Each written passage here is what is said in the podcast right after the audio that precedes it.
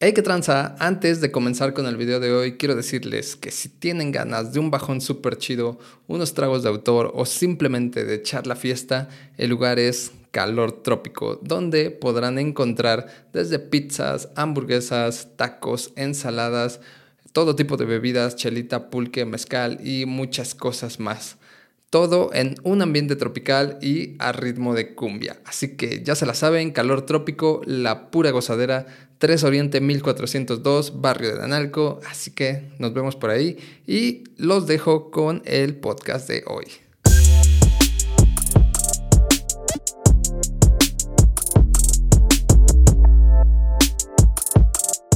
Bienvenidos, esto es Skater Frustrado, yo soy Shizam y el día de hoy tenemos un invitado muy especial desde la Ciudad de México, la ciudad del caos. Rafael Durán, ¿cómo estás? Hola, bien, ¿y tú? Chingón, yo chingoncísimo, encantado de que estés aquí por segunda vez, aunque ahora estás sentado aquí. Cámara, la otra vez estaba tras bambalinas, por ahí se escucharon algunos gritillos, creo que dije una estupidez en algún momento. Sí, algunos datos este, curiosos que, que, a Gonzalo se le olvidaron, yo creo, y tú ahí le fuiste diciendo, entonces creo que va a pasar lo mismo hoy, ¿no? Ahora está un poco al revés, acá está Gonzalo de la era de Gómez detrás.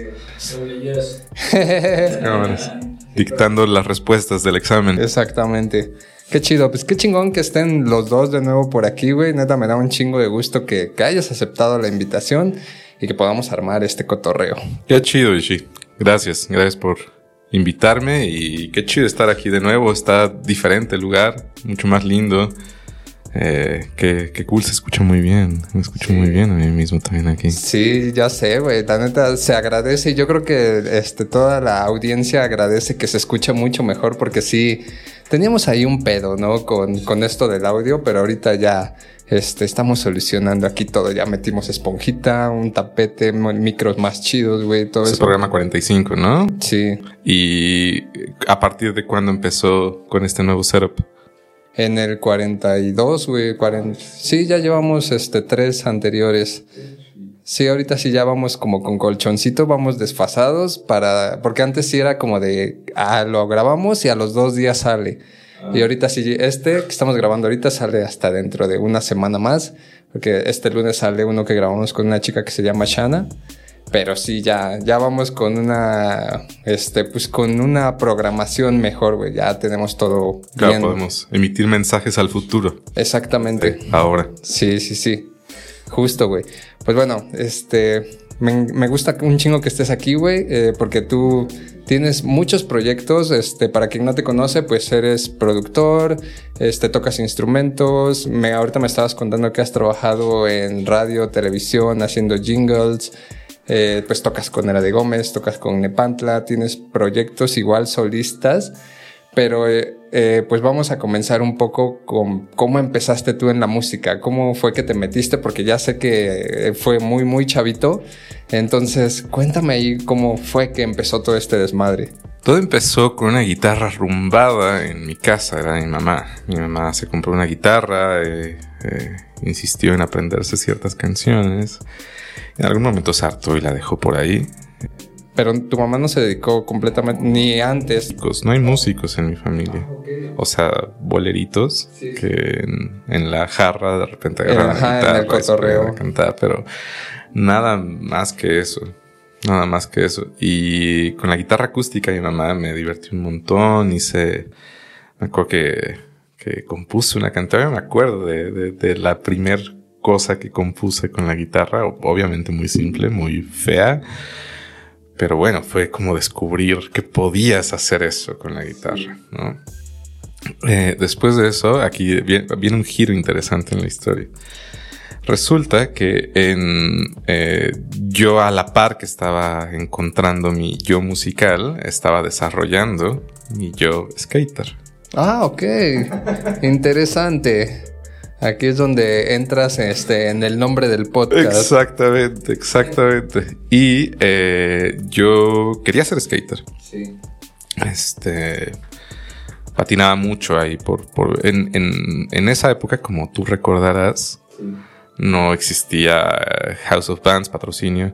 No existía este skate parks que ahora hay en todos lados. Yo cuando fui, a, fui, fui con Gonzalo a tocar a House of Bands y veía a los chavitos patinando y decía, si yo hubiera tenido esto, era, era muy marginado la- eso de, de patinar. De hecho, salían los policías y te corrían de los estacionamientos de, donde las plazas o de donde sea que estuvieras.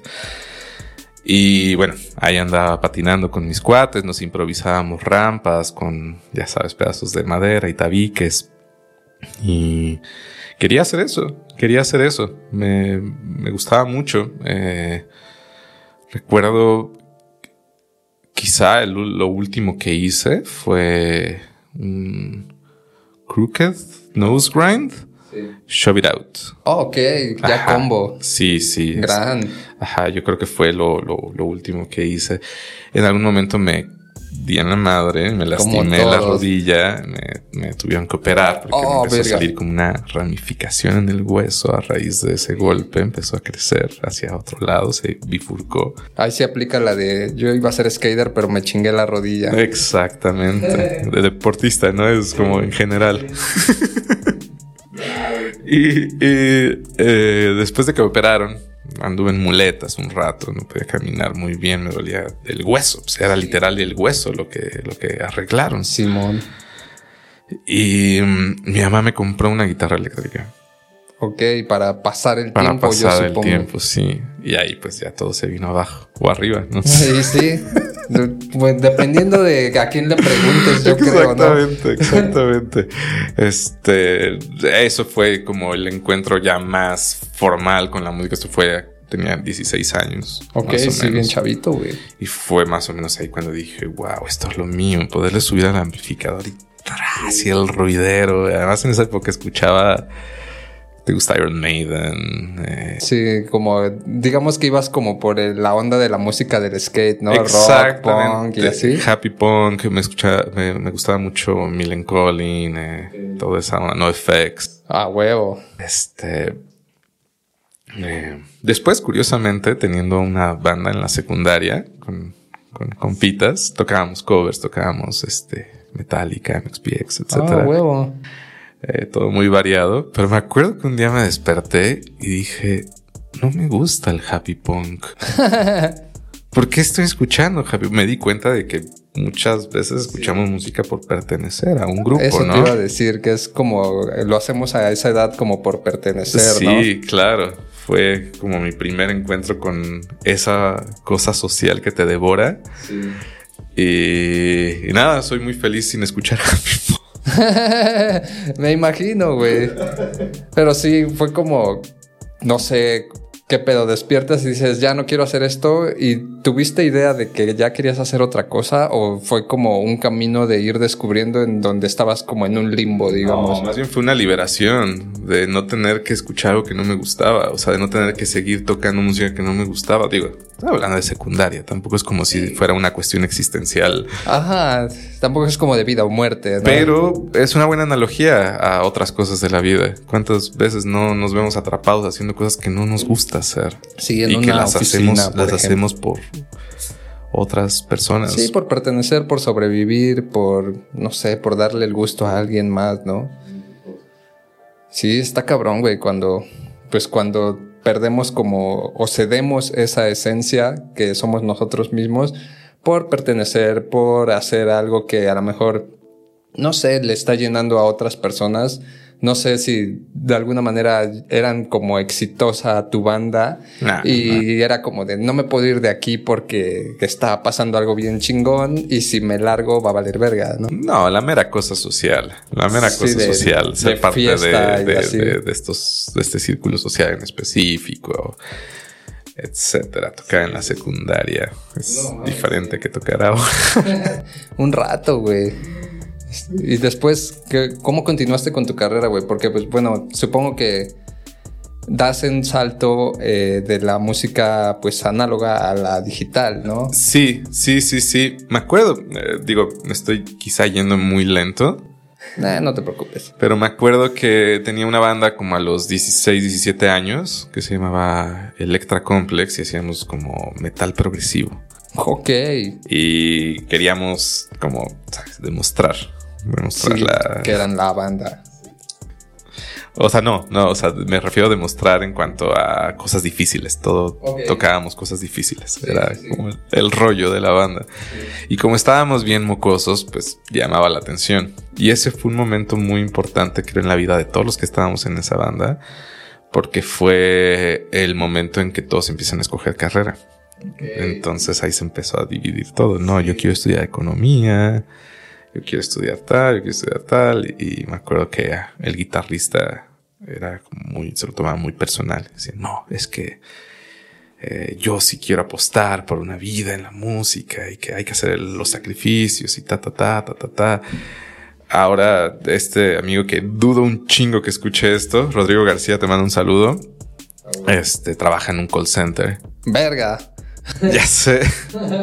y yo que dije, no, si voy a estudiar una carrera de verdad, me terminé dedicando a la música. El baterista ahora es, además de otras cosas, drum tech de Café Tacuba y de Caifanes.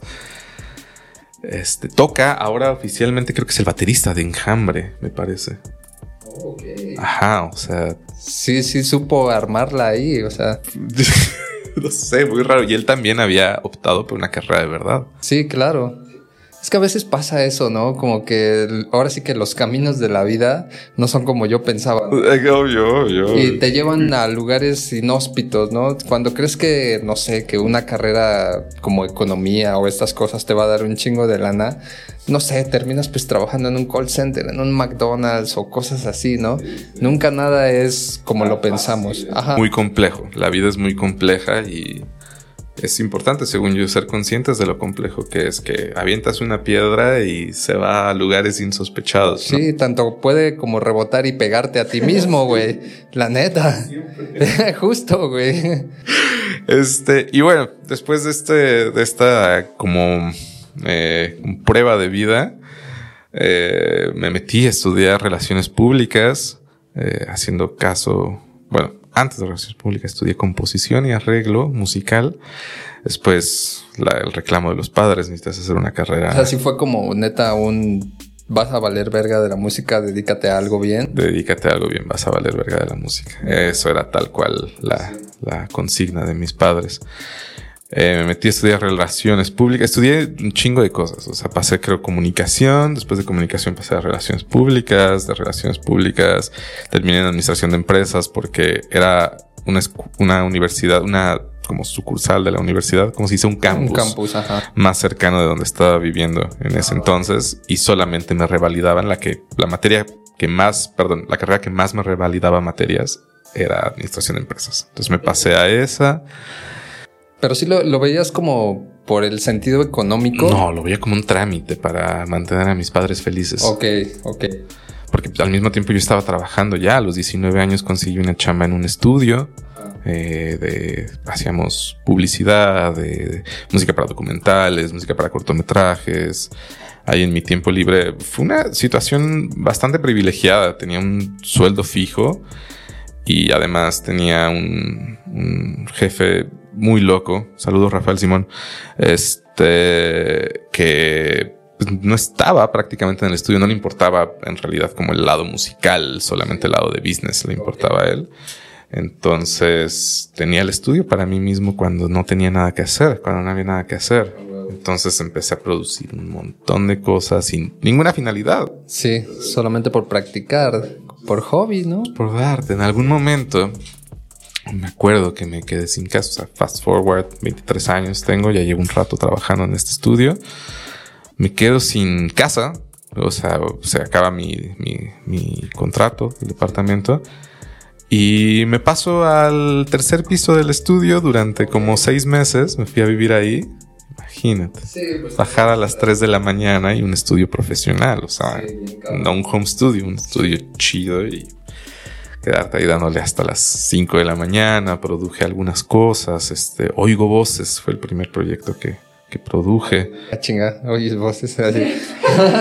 Son los audífonos. Eso hacen los audífonos, bro. Eh, no, este se llama así el primer proyecto, muy quedó chafísima, obviamente, la producción, pero pues bueno, poco a poco ha sido un. ¿Qué, qué, qué género musical? Era, era como, como una combinación de de música regional mexicana con rock. Wow. Ajá, o sea, tenía. Tenía. unos ukuleles fungiendo de jaranas. Ok. sí. Los racataca, racataca, los tocados como jaranas, los ukuleles, dando el gatazo. Sí. bueno, quien no sabe, este. Sonaba, pues, sonaba, sonaba, con jarana, te lo juro. Estaba chido, güey. La neta, así como dices, para dar el gatazo, si no sabes cómo suena realmente el ukulele, no sé, la jarana, y ves que hay el mosquito y no sé qué tantas cosas, que si no sabes, suenan completamente igual. Sí, sí, sí. Qué chingón, güey. Este.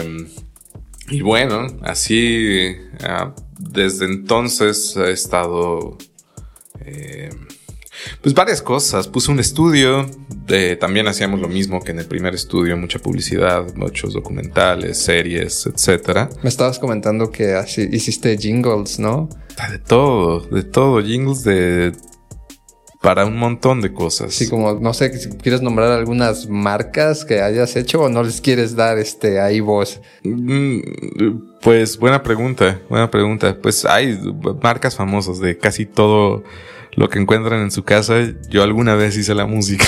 este cereales y cereales, automóviles, bancos, este Sí, de todo. De todo. Y curioso, hay algo que me, que me pasó que está cool comentar, que es que al principio me iba muy mal en ese business de los jingles porque siempre me aceptaban la tercera, cuarta versión. Hasta que un momento tiré la toalla y dije, ¿quieren algo cliché? Y les va algo cliché. Nos encanta. Y dije, claro, tiene todo el sentido del mundo. No estoy haciendo música para que escuchen música. Estoy no. música para acompañar un mensaje. Sí, para vender prácticamente. Para vender. O sea, quieren algo que sea, que la gente se relacione con eso inmediatamente. Exactamente. Y no hay nada con lo que más se relaciona la gente que los clichés. Claro. Sí, me pasa como en diseño gráfico también, en agencias que he trabajado, que es como, eh, piden un arte para tal cosa y es como, ah, huevo, no sé, a lo mejor es una marca muy grande y quieres hacer algo bien chingón porque sabes que todo el mundo va a ver eso, ¿no? y le echas un chingo de ganas y es como, no. Y te piden cambios y te piden cambios y te piden cambios hasta que queda una mamada. Y es como, puta, esto lo pude haber bajado de Free Pick. Claro, y también el problema es que hay mucha gente muy autoindulgente en esa industria, en la industria, eh, en específico, la industria del dinero. Claro. sí. Este, pero me refiero a que me ha pasado también en ciertas ocasiones que me dicen, no, mira, a mí lo que me gusta musicalmente hablando, lo que quiero para esto es, te bajan así que Johnny Greenwood, te bajan cosas súper refinadas, así de meñique levantado. Y a la mera hora te das cuenta que lo que quieren es un cliché, solamente se tienen en tan alta estima que te, Sí, que quieren pues ponerlo en ese escalón. Ándale, sí. Y como saben, también digamos que tienes talento, ah, buscan a la vez yo creo que explotar un poco ese talento, pero si no llegan al punto en el que es como, ajá, sí, eres bien talentoso, pero también, no mames, te mamaste. O sea, esto no va a vender. O sea, este, esta composición hiper cabrona con tantos instrumentos, tantas notas y así es como, no mames, la gente ni cuenta se va a dar. Es como, justo ayer yo no sabía, quizá tú sabías este dato, pero yo me acabo de enterar ayer por Gonzalo que el logo de Chupa Chups lo hizo Salvador Dalí. Ajá, Simón, güey. Sí, yo no sabía toda la historia y es una locura. O sea, pienso en el, la crucifixión hipercubista y después pienso en el logo de Chupa Justo. Es como, wow, o sea, ¿cómo pudo Sí, trasladar su sesgar eso y decir esto no sirve para lo que estoy haciendo, ponerlo a un lado y dar lo que...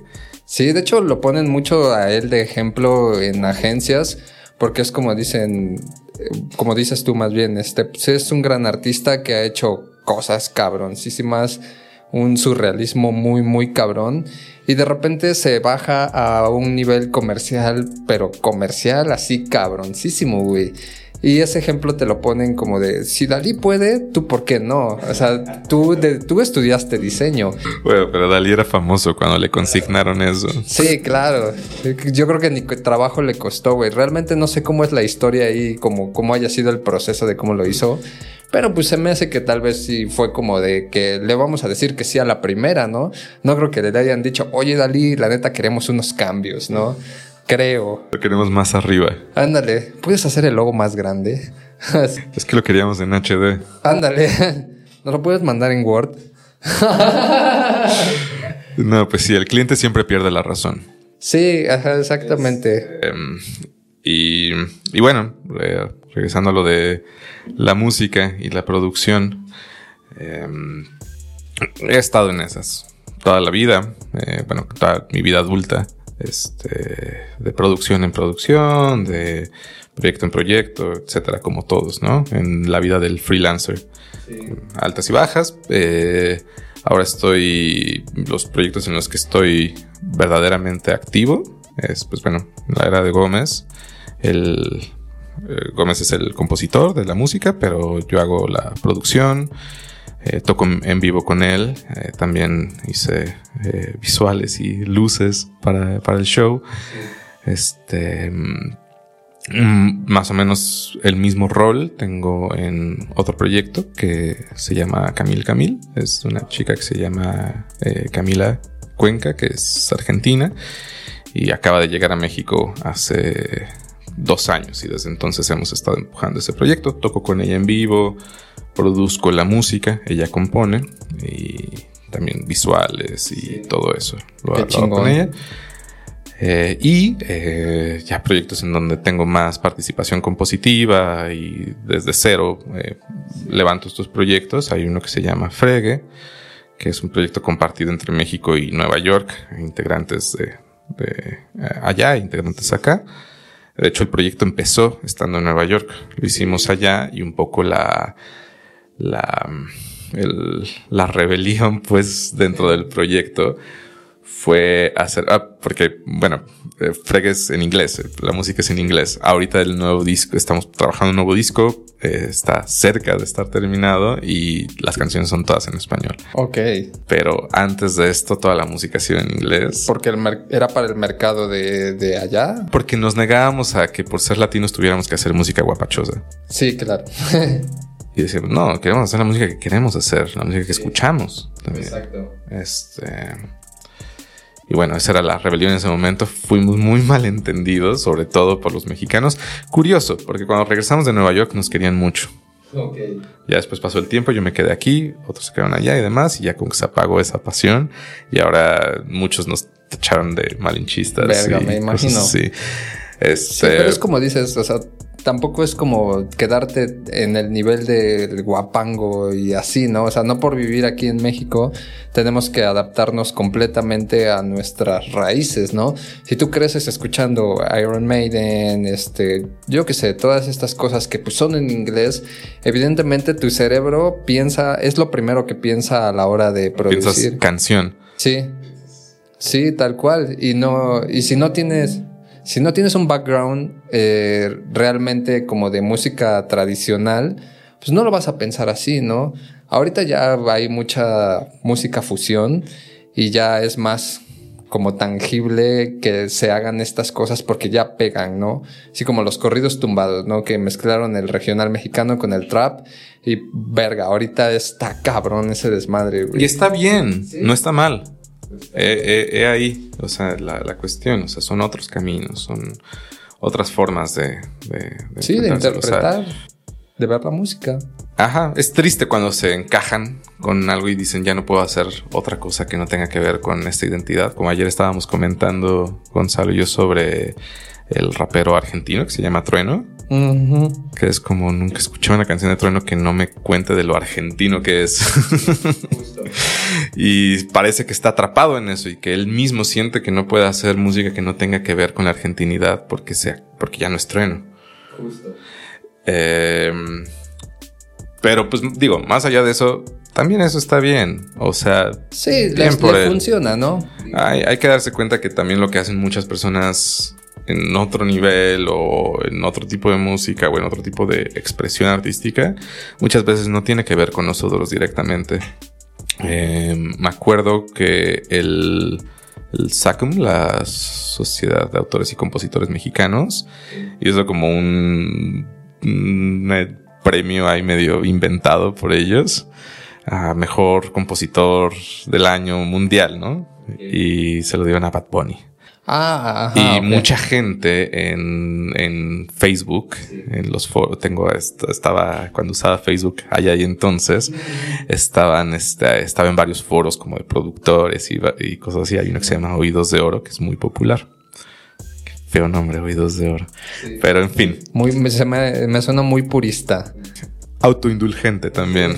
Y el punto es que todo el mundo estaba enojadísimo. Y digo, pero ¿por qué? O sea, la era de Gómez no tiene, digo, por decir algo, ¿no? Fregue o Camil Camil o Sifo, mi proyecto no tiene absolutamente nada que ver con lo que hace Bad Bunny. Mi música no es para esa utilidad, ¿no? O sea, si quisiera hacer eh, música popular para, para las masas. Sí, para el antro, digamos digamos las masas, ¿no? Porque está chido también la música para bailar, ¿no? O sea, si eso es lo que quieres, ¿no? Pero para música de masas, no estaría haciendo la música que estoy haciendo. Claro. Estaría haciendo... Sí, música popular. Urbano, el urbano está ahorita con todo. O sea, el otro día vi un... que 40% de la música que se escucha en Spotify es género urbano. En el mundo. Ahorita. Es una locura. Me imagino, güey. Una locura. Sí, me imagino que es, pues es como que no lo ves como por la parte del negocio, ¿no? Porque sabes que si hicieras tal vez ese género, pues venderías. Harías más negocio. claro, es, evidente. Sí, pero creo que no va por ahí tu, tu tirada. Es, intento que no, intento que no. Todos necesitamos todos dinero. necesitamos comer y obviamente cuando salen gigs bien pagados, obviamente es increíble, ¿no? Pero eh, algo también paradójico que me ha pasado es que los gigs mejor pagados que he tenido es con mi proyecto más experimental, que se llama Sifo. Es con doble S y doble O. Pasa que tenía un blog en Tumblr hace tiempo y se llamaba Sísifo, pero el font que escogí no aceptaba acentos. Entonces simplemente eliminó la letra y decía Sifo. dije, bueno lo adopto. a huevo. De lo bueno lo malo. Sí, exacto. al revés, de lo malo lo bueno. Exacto. Sí. Y este, así se llama el proyecto. SIFO, la última doble O, lo hice para que fuera simétrico, doble S, doble O. Ah, Pero es, así se llama el proyecto. Y es eh, como muy antimusical en el sentido en el que no son hay estructuras, este, no suele haber ritmo, no suele haber armonía, no suele haber melodías, es como muy abstracto el proyecto. Ok, no sé, por equipararlo con alguien. Como medio ambient, medio noise, este, sabes, como como Brian Eno pero enojado o este Ben Frost Pacheco. Ok, gran descripción. Una de esas dos. sí. Y este eh, y curioso, paradójicamente, ese es el proyecto. Digo, no he tocado, eh, empecé a tocar hace un año y medio, pero me han salido muy buenos gigs, mejor pagados que otros proyectos más pop que están más destinados a hacer sí, dinero. A hacer dinero. Digo, no muchos de esos proyectos, de esos eh, shows nos han tratado específicamente de la música. O sea, por ejemplo, me contrataron para hacer música en vivo para una exposición donde estaban haciendo una coreografía de un coreógrafo mexicano que se llama Diego eh, Vega Solorza. Este y digo, con él he trabajado varias veces con danza y pues son geeks bien pagados. Sí, claro, porque digo, ya no solo dependen de la música, ¿no? Van de otra cosa que a lo mejor ya vende un poco más, ¿no? Sí, sí, sí, ciertamente. Y... Mm, em, pero bueno, ahorita honestamente he estado muy enfocado en este, en este proyecto, en, en CIFO. Toqué a finales del año pasado en Buenos Aires con este proyecto, en un lugar que está bastante bueno de allá que se llama Niceto. Sí, sí vi que anduviste por allá una temporada. Sí, sí estuvo muy chido. Este, ahora he estado tocando acá en la ciudad de, bueno, no, acá, en la Ciudad de México. Eh, ando haciendo unos planes para quizá tocar en, en Europa en este año. Tengo un lanzamiento pronto. Ya terminé el máster, ya terminé todo. Eh, me imagino que la disquera puede que no vea esta entrevista porque además no hablan en español, son, están en Europa. Hola, Solen Records. Hello. Hello. Este, eh, son una disquera polaca que me ofrecieron sacar el disco. Estoy, estaba muy feliz, pero ahora me están poniendo como peros con el arte. Que quieren que sea como un arte unificado con el arte que ellos tienen en todos los días. Ah, ya, ya, ya, sí no me gusta. No, no me gusta y, la verdad es que puede que sea un deal breaker. Sí. Este, ya tengo todo, ya está todo listo, solo necesito arte y un y espero poder tener una disquera para, para sacarlo, estaría ¿Cómo llegaste con esa disquera, Me escribió en Instagram, me escribió en Instagram. Qué chido, güey. Sí, hoy en día ya todas las mejores cosas suceden en Instagram. Ah, tristemente. a mí me cuesta mucho trabajo. Me cuesta mucho trabajo y es una conversación que tengo a menudo con mucha gente. el estar, o sea, estas cosas que hay como una serie de lineamientos del creador en Instagram que, no sé, X día tienes más alcance, entonces posteas más, unas tres historias al día, con un post cada tanto, no sé, eso me, me, mata, no me supera, no puedo con esas cosas. Sí, no, no eres tan activo en las redes sociales. O sea, sí, Intento, pero, o cuando me acuerdo, pero hay veces que me da, me da cringe. Eh, pues no es solo cringe, creo que a mucha gente nos da ansiedad de ponerse, que, quedarse un ratito en Instagram. Sí, es, es, es, es muy te, hace sentir que no estás haciendo lo suficiente. Justo, güey. Justamente porque te exige demasiado, ¿no? La red, o sea, como... una re herramienta capitalista. Sí, güey. Que sí, sí llegas a, a otros lados, a otros ojos, a otros oídos, pero también pues es como estarle chingando demasiado, ¿no? Y no sé, por ejemplo, hay casos de que no sé, publicas un chingo y de repente tienes un buen alcance y de repente dejaste de publicar tres días y al cuarto día que publicaste ya no tienes el mismo alcance, ya nadie ve tus historias, nadie ve tus reels y tú mismo te metes en el viaje como de qué pedo estoy haciendo algo mal entonces, ¿no? Y ya no es como o sea, no, no te cuestionas que lo que esté mal es, sea la red social, sino lo que te cuestionas es que estás mal tú, tal vez tu arte, tu, tu creatividad y así. Bueno, últimamente no. últimamente sí es, más bien es. Sí, ya ahora ya lo sabemos, pero sí puede llegar a pasar, ¿no? Que, que te metas en la cabeza como de decir, chale, a lo mejor no estoy haciendo bien lo que debería de hacer o, o ni debería de estar haciendo esto. No, y la cuestión del lenguaje también para hacer contacto con las personas. Sí es un tema. O sea, por ejemplo, ah, digo, ahora si menciono tanto a Gonzalo es porque pues vengo viajando con él, entonces es la única persona con la que he estado hablando desde ayer, ¿no? Pero em, él tuvo una experiencia en donde intentó contactar a unas personas de marketing y no les contestaba, no le contestaban. Hasta que cambió su lenguaje con ayuda de otra persona que le dijo, no, es que tienes que escribir más así, así, así. Así le contestó. Qué mamada. Es una mamada. es, bueno, no sé si es una mamada, pues, pero es complejo. Ajá, sí, es como de cómo unas palabras hacen la diferencia, ¿no? Para estas personas. Sí entiendo que, que, a veces haya gente que diga como de no me hables así y se den la vuelta porque no les gustó cómo les hablaste, ¿no? Pero, güey, pues no sé. Todos estamos chambeando, todos, todos somos humanos y estamos en el mismo struggle. Bueno, no todos, los ricos no están en el mismo struggle que nosotros. Pero sí, o sea, la gente que estamos produciendo sí estamos en el mismo struggle y sí. un poco de cordialidad, ¿no? Para los compañeros sufrientes. Güey, sí, totalmente. No hay, o sea, no hay por qué ser como despectivos, ¿no? Incluso aunque no te digan, ah, chinga tu madre, el simple hecho de que no te contesten nada ya es como despectivo, ¿no? Porque es como, ¿qué pedo? ¿Qué estoy haciendo mal, no? Y como dices, cambias un poco tu lenguaje y las cosas cambian bien cabrón, güey. ¿Qué pedo ahí, no? Así es como, chale, si Hay ciertas normas implícitas en, en, todo lo que tiene que ver con la economía formal.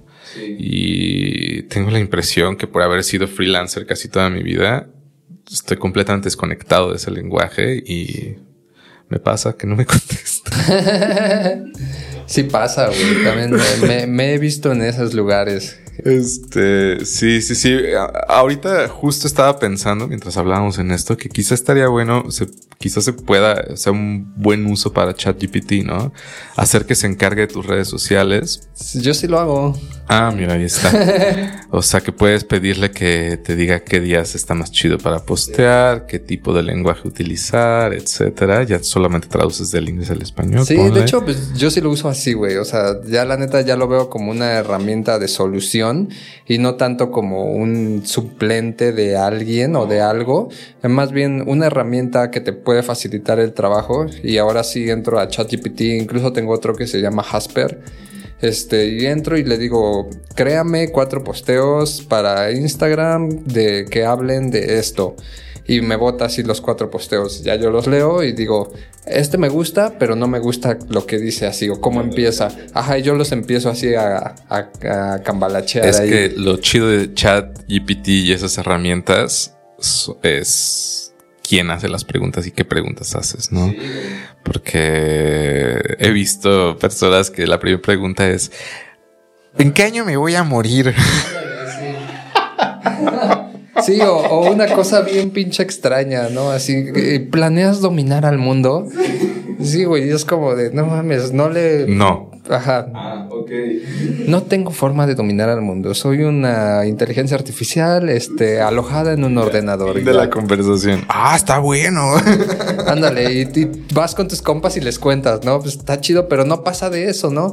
Y también, es como dicen, le estamos enseñando eh, también a las inteligencias. Sí, las, las nuevas generaciones vienen con todo el aprendizaje acumulado de las previas generaciones y hay una especie de, de regla de Moore en la inteligencia artificial, ¿no? De los retornos acelerados. Sí, güey. Y está cabrón porque ya, o sea, les estamos dando pues las bases, ¿no? Para, pues para que en un futuro también puedan hacer otro tipo de pendejadas, güey.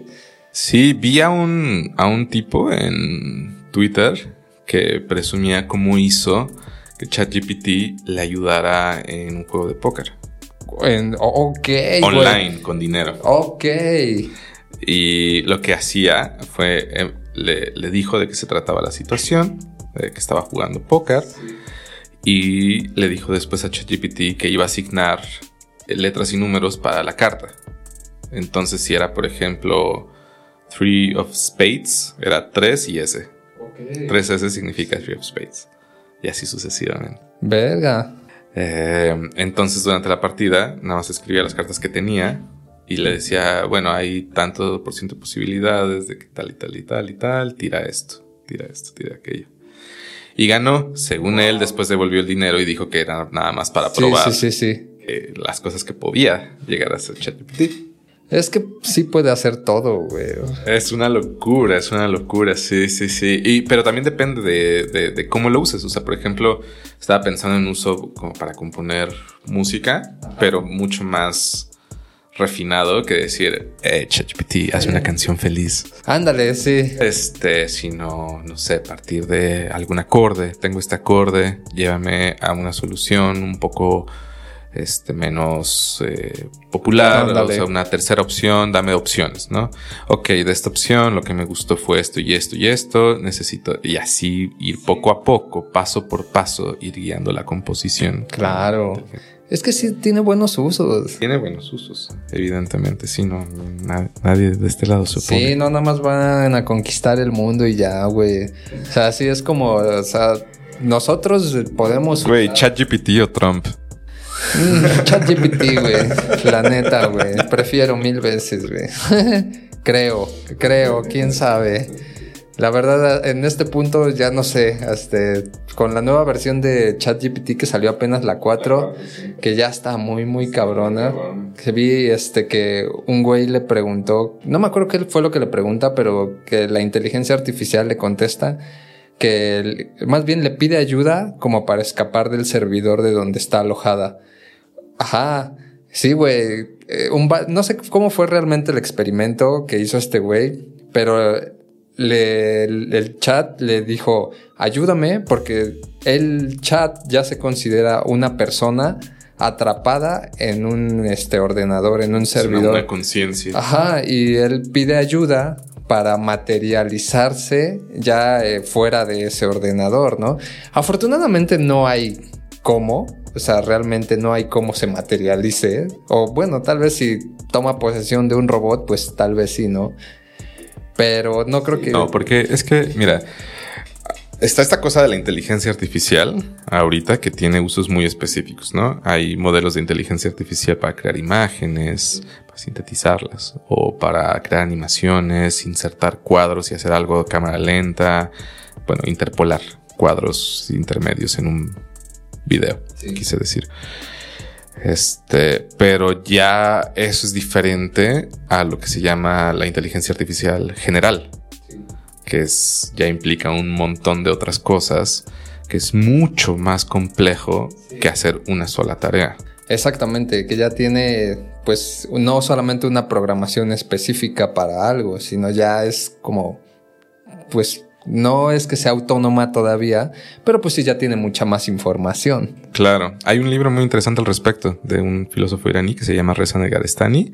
El libro se llama Intelligence and Spirit y habla sobre eh, cómo equiparar el espíritu hegeliano como este inteligencia eh, sobreindividual, colectiva, digamos, la inteligencia colectiva de la humanidad y habla, eso lo yuxtapone con la inteligencia artificial general y los pasos necesarios, o sea, pasando por eh, teorías cognitivas, teorías perceptuales, este, fenomenología, eh, idealismo kantiano, etcétera.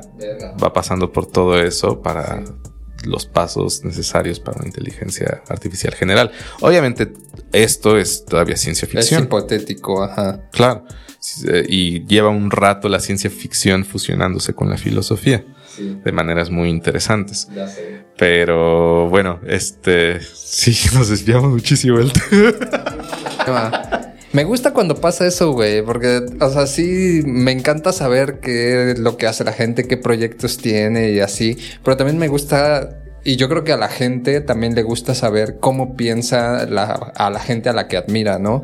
Porque más que nada es eso, lo que yo siempre digo, vemos a un artista eh, tocar en la tarima y a lo mejor lo vemos solamente como el artista, ¿no? Como el güey que aprieta botones, toca cuerdas o canta y no vemos realmente a la persona que hay detrás de, de esa habilidad. Entonces a mí me gusta mucho cuando se va a la plática así de a otro lado. Sí, porque te das cuenta que a lo mejor puedes este, llegar a, a convivir con las ideas de esta persona, más allá de que te guste su música, ¿no? Ya no es tanto nada más como a huevo, toca esto, toca el otro, y como yo también toco eso, pues ya me gusta, ¿no? A lo mejor ya ahorita alguien dice, ah, ese güey está bien loco porque la inteligencia artificial y esto, ¿no? Y ya dirán, no, pinche viejo raro, güey. Pero está más chido eh, conocer así a la, a la gente realmente por lo que piensa, por quién es y no solamente por las habilidades que tiene. Sí, definitivamente. Sí, pero bueno, regresando un poco al tema y a tus habilidades, pues ahorita que estaba comentando Gonzalo, que también eres multiinstrumentista, que dice que tocas 20 instrumentos, sí son, son 20. No, no, no, sé si 20. Pero muchos. Eh, no, pues pasa que dedicándote a los... Yo estudié guitarra clásica. Ese es mi instrumento y es lo que mejor toco. O considero que es lo único que toco como a un nivel competente profesional, según yo. Sí. Y a partir de eso, pues por, la, por los jingles y demás, tienes que componer, no sé, cualquier género, mariachi, reggaetón, lo que digas, ¿no? Y mm, el teclado facilita mucho al tocar varios instrumentos. Le pones el sonido de trompetas, lo que sea. Sí, ya nada más es como saber cómo suena, ¿no? Claro, poco a poco me fui pasando al teclado como pues no instrumento principal, pero en México un guitarrista en cada hijo te dio. este, eh, siempre me jalaron como tecladista, porque pues, guitarristas no hacen falta. no, hay muchos. sí. Y, mm, em, pues bueno, eh, por igual por la producción, este empecé a tocar otras cosas, que el bajo, que lo que se me ponía enfrente, ¿no? Para hacerlo. Hay cosas que jamás pude, como la cuerda frotada, me cuesta mucho trabajo. El cello, la, el violín, la viola, son instrumentos de cuerda frotada. Ah, ok, ok, ok, ya. Este, los alientos, también como las trompetas, este, eso jamás, jamás lo, lo logré. Eh, pero sí, es, o sea, no, no, no, son 20. Toca acordeón. Toca acordeón. Ah, wow.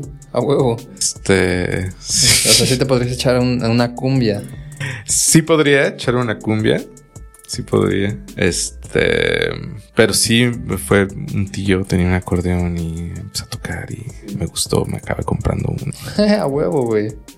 O sea, todo, todo, fue como por curiosidad, ¿no? Todo, todo en mi vida ha sido por curiosidad, sí, creo. Qué chido, güey.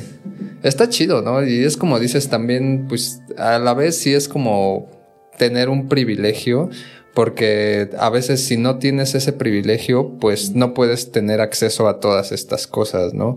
Como que es más fácil a la hora de que puedes acceder a todas estas cosas, decir, no sé, tal vez ya me aburrí de la guitarra, ahora quiero tocar un acordeón, porque sabemos que un acordeón pues no es barato. Claro, claro, aunque desde esa perspectiva también tiene una especie de maldición, en el sentido en el que una vez que lo pruebas ya no lo puedes soltar.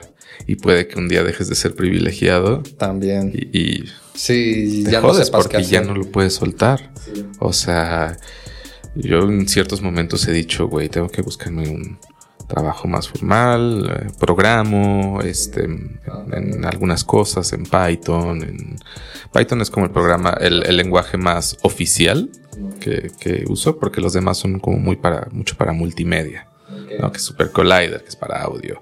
Eh, Pure Data, que es como audio y visuales. Processing, que es para visuales y diseño generativo etcétera. Pero como el más oficial es Python. Y dijo, güey, voy a conseguir un trabajo de Python eh, ocho horas al día y ya basta con esto. Pero es que una vez que lo pruebas ya no lo puedes soltar, no, no puedes renunciar a eso. O sea, es, es, es más bien es ignorarlo y hacerlo un lado y voltear hacia el otro lado. sí, o sea, cuando te está picando el hombro. Sí, claro, no puedes simplemente te había contado hace rato que me fui una temporada a Nueva York a vivir y cuando llegué dije, no voy a hacer música, voy a dedicarme a la programación, voy a conseguir un trabajo. ¿Pero fue como por hartazgo de la música o...? Es más el mundo de la música. O sea, como podrás sospechar por nuestra conversación de Instagram, ese mundo de la música lo detesto. Detesto el estarse, de estar demostrando todo el tiempo. El, eh, tengo amigos que llegan a conversaciones y dicen, oh, güey, o sea, la mejor música que vas a escuchar la pongo yo, la hago yo, cosas así. Yo no puedo hacer esas cosas. Es, es, es, no me gusta el, el, mundo del andarse vendiendo constantemente. Me cuesta mucho trabajo y y pues por eso dije, ya no más, ya no más ir a comidas con gente, ya no más estar intentando convencer. No, no, no, no, no, porque toda parece la mercadotecnia. Como toda la mercadotecnia. Y como dices, parece fácil, ¿no? Haces un diseño en cuánto tiempo. El problema no es hacer el diseño, el problema es pasar por todo el trámite de empezar a, en primer lugar, cerrar la chamba, en segundo lugar, hacer el diseño, que es lo de menos. Después vienen todos los cambios, que es una pesadilla. Y al final ya cuando entregas todo, trabajaste no dos horas en hacer el diseño. O sea, hiciste en dos horas, o sea, si condensaras todo tu trabajo verdaderamente de diseño, te das cuenta que es nada de tiempo, pero todo el demás trabajo es pesadísimo. sí, claro. Al menos para mí, no, sí. No lo aguanto. Entonces, por eso dije, no, no más música, voy a dedicar a programación, en donde no tienes que hablar en ese sentido con nadie, no tienes que estarte vendiendo tanto y como a la semana consigo mi primer chamba de productor musical. ok. y, la vida fue como regresa aquí a dónde vas. No me soltó, no me soltó. Todo el dinero que hice fue produciendo y tocando en vivo con proyectos y así. Sí, qué chido. Entonces, sí, no me, no me he podido desprender de eso y honestamente cada vez me doy cuenta de que tengo que aceptar que es quien soy. Sí, claro. O sea, renegar. Y que no voy a ser feliz estando yendo a una oficina y. y Sí, justo, güey. Es que es eso, ¿no? O sea, yo, por ejemplo, sí tengo pues mi trabajo de oficina pero la neta es que si no hiciera todo lo que hago fuera de, como este podcast, creo que ya me hubiera vuelto loco, güey. Porque me gusta como tener ese chance de, decir, ok, no es que esté harto del diseño ni de estas cosas, pero a veces sí me gusta hacer cosas que no tienen nada que ver, porque también hago mucha chamba de freelance de diseño. Pero me gusta simplemente un día sentarme aquí a platicar con alguien que o conozco o que no conozco y me da mucha satisfacción eh, poder hacer esas cosas y que pues tengan una repercusión, ¿no? También no económica tal vez, pero sí se está haciendo algo chido, güey. Bueno, para mí es un proyecto súper chingón que da la oportunidad a artistas, a otras personas, mm, de todo, ¿no? Talento que venga pues, a contar quiénes son, ¿no? Y a la vez que le cuente a la gente y que me cuente a mí, ¿no? Que también soy súper curioso, por no decir chismoso. sí. Y lo hago como por salud mental. Claro, y tienes razón, tienes razón en el sentido en el que también existe una especie de energía libidinal que se invierte en tus proyectos, ¿no? En el proyecto de, en tus proyectos visuales, por ejemplo, en tus proyectos más artísticos y que cuando te dedicas por conseguir trabajo a lo mismo, dices, ok, ahora vamos a hacer arte, ya estás completamente seco. Toda la energía libidinal se fue. Entonces también desde esa perspectiva sí es sano eh, no hacer dinero con tus pasiones. Exactamente, güey. Sí, es lo que yo siempre había dicho, ¿no? Que a mí me gusta mucho dibujar y nunca quise tener un trabajo de ilustrador porque decía, es que yo dibujo El solamente... va a contaminar mi arte. exactamente. Yo solamente dibujo porque me gusta dibujar. Así es algo que uso para distraerme. Y decía, si me meto a trabajar de dibujo en ilustración y así, lo voy a prostituir, ¿no? Y después ya va a ser algo que, que me fastidie, que deteste y no quiero eso. Yo lo que quiero es algo que me dé ese escape de la vida que tengo de diseñador gráfico, de, digo yo, de acomodar letras, porque pues es un mundo muy monótono y el dibujo es más sensible, más, más humano. Entonces te da chance de, de ver adentro de ti y hacer otra cosa. Sin duda, la verdad es que en un futuro no muy lejano me gustaría dejar de hacer dinero con la música y eso no significa dejar de producir. Significa... Dejar de venderlo. Dejar de venderlo. Exactamente. O sea, hay ciertos proyectos que quiero seguir produciendo porque me encantan. O sea, me encanta trabajar con Gómez, me encanta trabajar con Camila, me encanta trabajar con mi banda Fregue, me encanta trabajar con mi proyecto solista. Bueno, si no tengo de otra. Este. Y me gustaría seguirlos haciendo, pero en el futuro me gustaría dejar de cobrarles. Y hacerlo solo porque te mama. Y hacerlo solo porque me mama y no tener la necesidad de cobrar eso. Justo, güey. Qué chingón, güey. La neta, es un, es un gran plan a futuro, güey. Oye, pues ya para ir, este, como terminando esto, este, no sé, qué viene o qué tienes pensado para el futuro, aparte de eso, pero un futuro más inmediato, ¿no? Digamos, no sé, que tengan eventos o otro proyecto en mente, un disco que vayas a sacar. En realidad lo que, lo que más se viene son lanzamientos, un montón. Eh, por un lado, mi banda Frege, que se escribe F-R-E-G-E. -E. Eh, estamos terminando nuestro primer disco de larga duración ya tenemos todo grabado, falta mezclar, masterizar y pues bueno, conseguir los deals para poderlo sacar. Pero bueno, viene pronto, espero. Eh, eh, el de mi proyecto solista, un disco también de larga duración, ese ya está masterizado, ya solamente falta el arte. Y este, pues va a estar chido, lo va a hacer una artista mexicana que se llama Citlali Jaro, el, el arte. Es muy buena y va a estar chido también. Ella ha hecho las últimas tres portadas de la era de Gómez? Eh, dos. Las últimas dos portadas, ¿no? Ah, sí, dos, dos, claro. Dos portadas de la era de Gómez. Este es muy buena, va a estar chido y es lo único que me hace falta. A huevo, pues ya está nada. A huevo, pues ya es lo único que, viene. ¿Algo eh, más? No, viene un remix igual con el mismo proyecto de Sifo. Vienen dos remixes en realidad, uno de la cantante de la Ciudad de México que se llama René Moy Y otro de una cantante de... Ella vive en Francia, pero es eh, franco-venezolana. Se llama La Chica. Y también un remix de ella, además de, este álbum. Em, viene un EP, ese como más como corto, mediano plazo, de la era de Gómez. Eh, y es por ahora todo de lo que me acuerdo. sí. Puedes ahí consultar a, Gonzalo. Si es todo, sí. ¿Shows, algo? Eh, digo, hoy tocan en Santos Remedios, pero. Bueno, pero es que lo van a. Bueno, hace, hace seis días tocamos en Santos Remedios. Y vamos a decir que fue un éxito. Fue. a huevo, a huevo, sí, por supuesto que sí. Fue, fue hoy en la noche.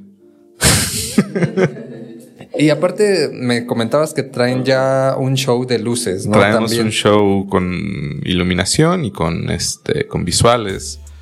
Eh, eso ayuda, eso ayuda mucho, ayuda mucho a que en cualquier lugar pones el ambiente. No, y de por sí, o sea, la vez pasada que tocaron en Cerdo Picante, que hacen el performance inicial, que era como que lo traes ahí encadenado, güey. No mames, estaba de huevos, güey. Sí, ya cambió un poco eso, ya no lo hacemos tanto porque ahora tenemos luces y ya podemos ser menos, esforzarnos menos con esa parte. Pero está de huevos. Pero está chido. No, lo de las luces ha sido un paro porque, digo, los proyectores son siempre difíciles, ¿no? Que si hay proyectos, si no hay ponerlo, dónde ponerlo. Acomodarlo. Acomodarlo y todo eso. Digo, hay mapeo para que sea más rápido. Pero igual, es, difícil. Y las luces, pues siempre se puede. O sea, por ejemplo, ayer no pudimos poner los visuales porque pues, no estaban las condiciones. Pero las luces sí. O sea, lo chido de las luces es eso. A donde llegas, las pones, play. O sea, ustedes traen sus propias luces. Sí, sí. Ah, huevos, sí. Sí, porque depender del lugar sí está cabrón, ¿no? No, traemos la mezcla, las luces, eh, los visuales, máquina de humo, o sea, el show entero. Todo un showzazo. Bailar. Ay, sí. Estaría bueno, unos bailarines. A huevo, güey. Pues sí, pues, yo, yo espero que les vaya muy bien y aseguro que les, que les haya ido bien. Espero que les haya. nah, sí, es, es seguro, güey. La neta es que ya se están volviendo pues reconocidos, ¿no? O sea, ya mucha gente está empezando a escuchar su música. Aquí en Puebla, pues la vez pasada en Cerdo Picante, la neta es que estuvo bastante llenito. Entonces, yo creo que ahora, si no es que es la misma gente, ya va a ir un poco más, ¿no? ojalá. Pero sí, a huevo, todo el éxito del mundo para, pues, para Era de Gómez y para todos los proyectos que tengas en mente, proyectos futuros y para lo que venga para ti, güey. Qué chido, Muchas gracias. No, muchas gracias a ti, güey, por venir. Neta, qué chido que, se dan el tiempo entre su tour de venir aquí. Te digo, ya es la segunda vez y me encanta que ya hicimos pues una amistad, güey. Ya no es como nada más. Sí, sí, Güey, es que entrevisto y ya, güey, ya creo que ya podemos decir que somos compas. Eso, obvio. A huevo, güey. Pues, este, no sé, tus redes sociales para que te sigan ahí la gente, para que vean tus proyectos. Claro, eh, bueno, tengo mi Instagram personal, en donde usualmente ahí posteo cosas sobre otros proyectos en donde estoy produciendo y, sobre todo cosas visuales también subo ahí, que es eh, Durant con ND al final, Durant guion bajo Rafael. Em, el de mi proyecto solista es Sifo con doble S y doble O, guion bajo Music. Em, también está arroba la era de Gómez, así como suena, todo junto. Y por último, el de Camil, Camil, me gustaría decirlo también, es Camil, eh, es como punto guion bajo punto Camil. Ahí regresenle al video si les interesa ver. A huevo. Pues bueno, güey. Y pues muchas gracias otra vez. Qué chido estar aquí. Gracias, gracias a los dos, de verdad. Muchísimas gracias, güey. Y muchísimas gracias a toda la gente. Y al equipo que está también detrás de cámaras. claro, claro. Por supuesto. Y también a Pablo Labastida, que ahora hace que este podcast suene mucho mejor. Como siempre, ya, este ingeniero de audio que contratamos para esta Ah, tercera temporada. Sí, güey, ya. Era justo él, él armó todo el desmadre del acondicionamiento acústico, eh, micrófonos, todo, güey. Ya, Wow. gracias a este carnal, ya estamos. ¿Y edita? Sí, también edita el, el audio del podcast. Claro, claro. Entonces, pues ya, pues gracias al equipo, gracias a ustedes que están aquí nuevamente.